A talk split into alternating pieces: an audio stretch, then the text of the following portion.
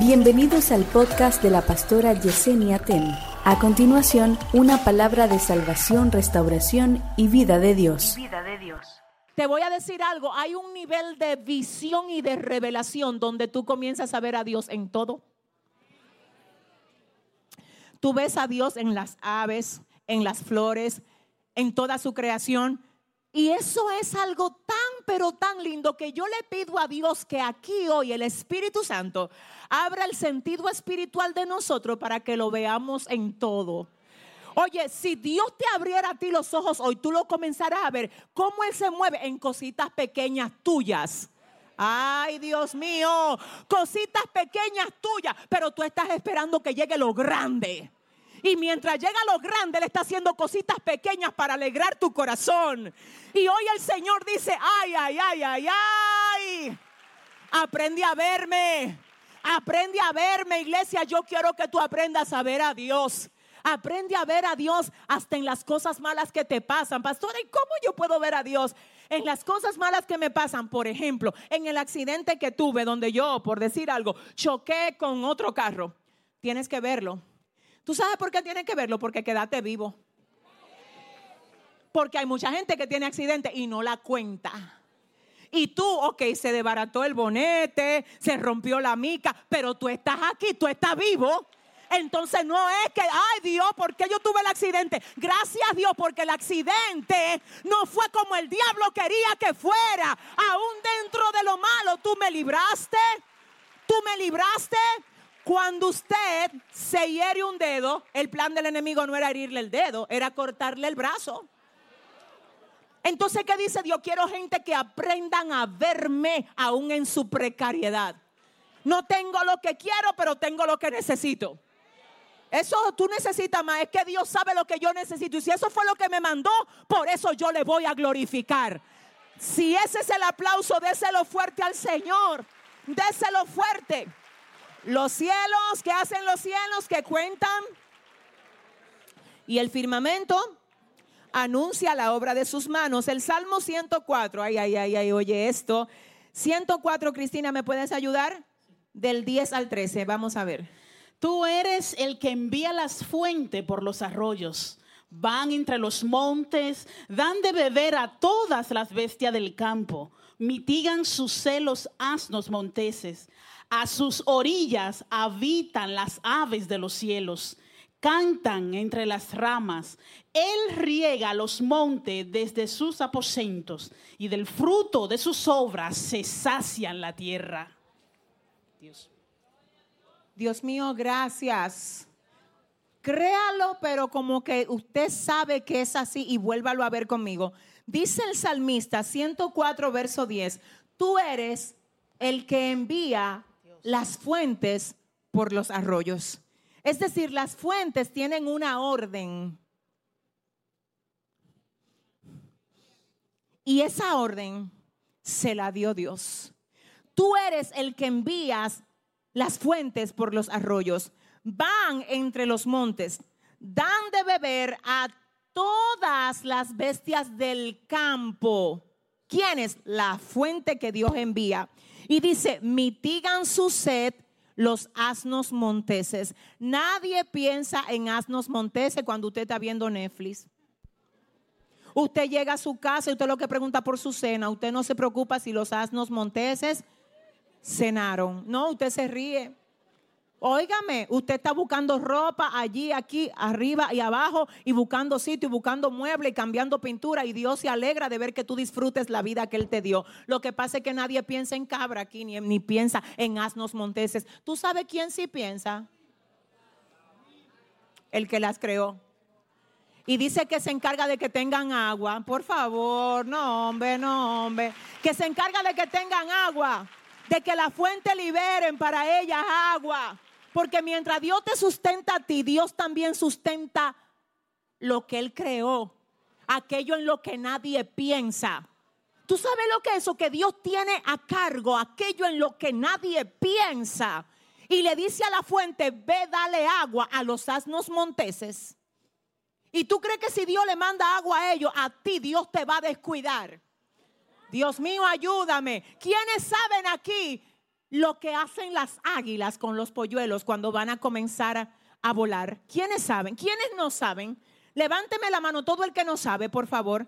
Todo el que no sabe. Ok, todo el que no sabe. Muy bien. Yo he dicho aquí muchas veces, no sé cuándo fue la última vez que lo dije, pero he dicho que cuando el águila, escuche bien, va a dar a luz su polluelo, la espera con un nido espectacularmente armado.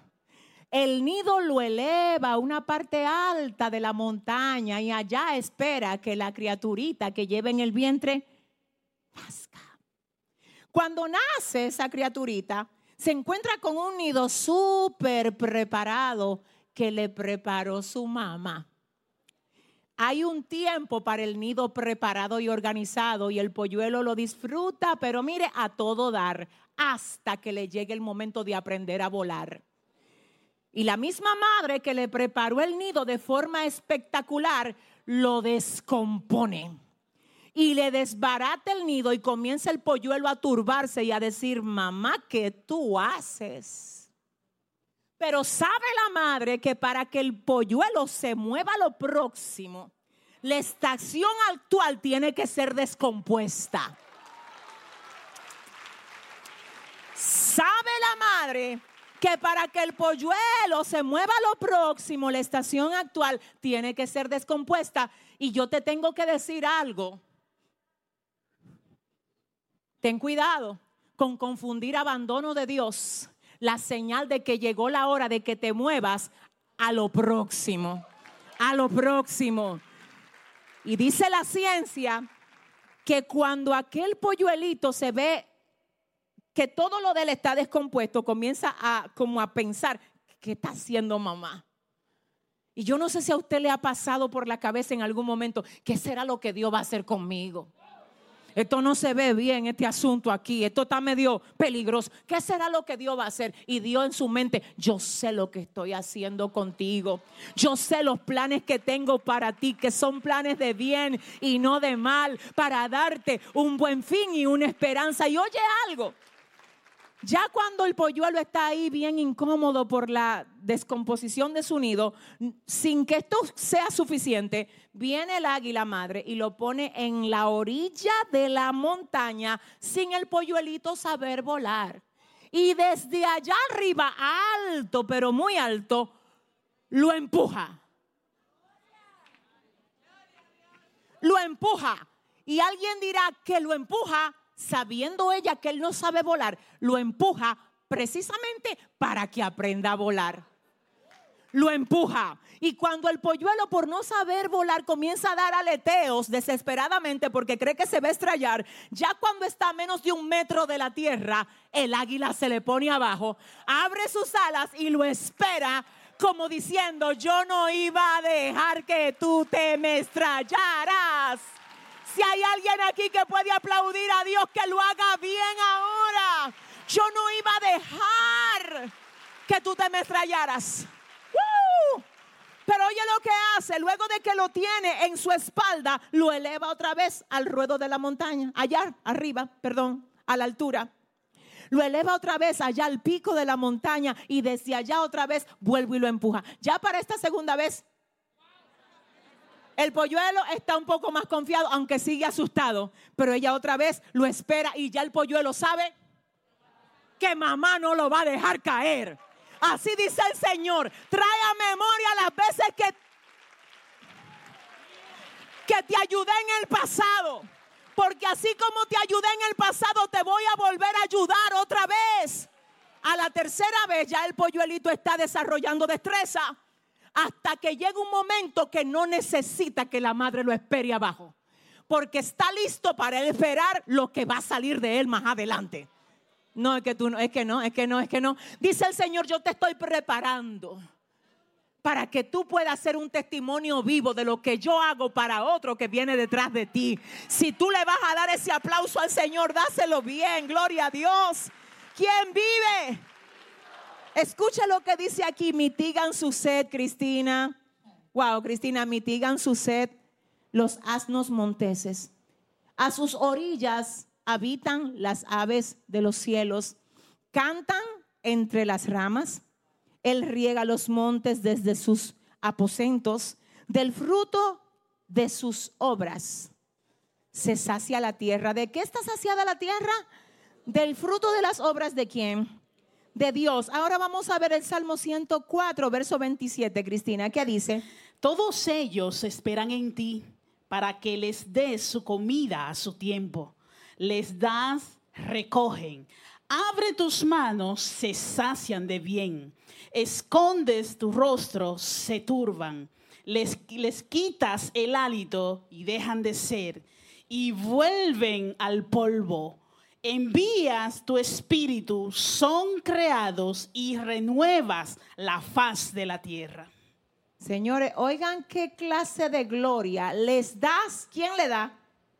Dios. Tú les das a los seres vivientes y por tú darles, ellos recogen. O sea que no es que ellos recogen, es que tú le das.